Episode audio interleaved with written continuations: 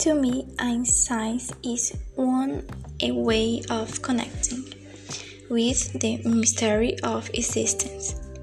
And I if you think of it the way the mystery of existence is something that we have wondered about ever since people began asking questions about you we are and where we come from.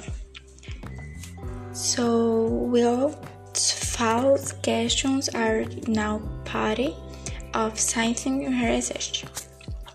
They are much, much older than science.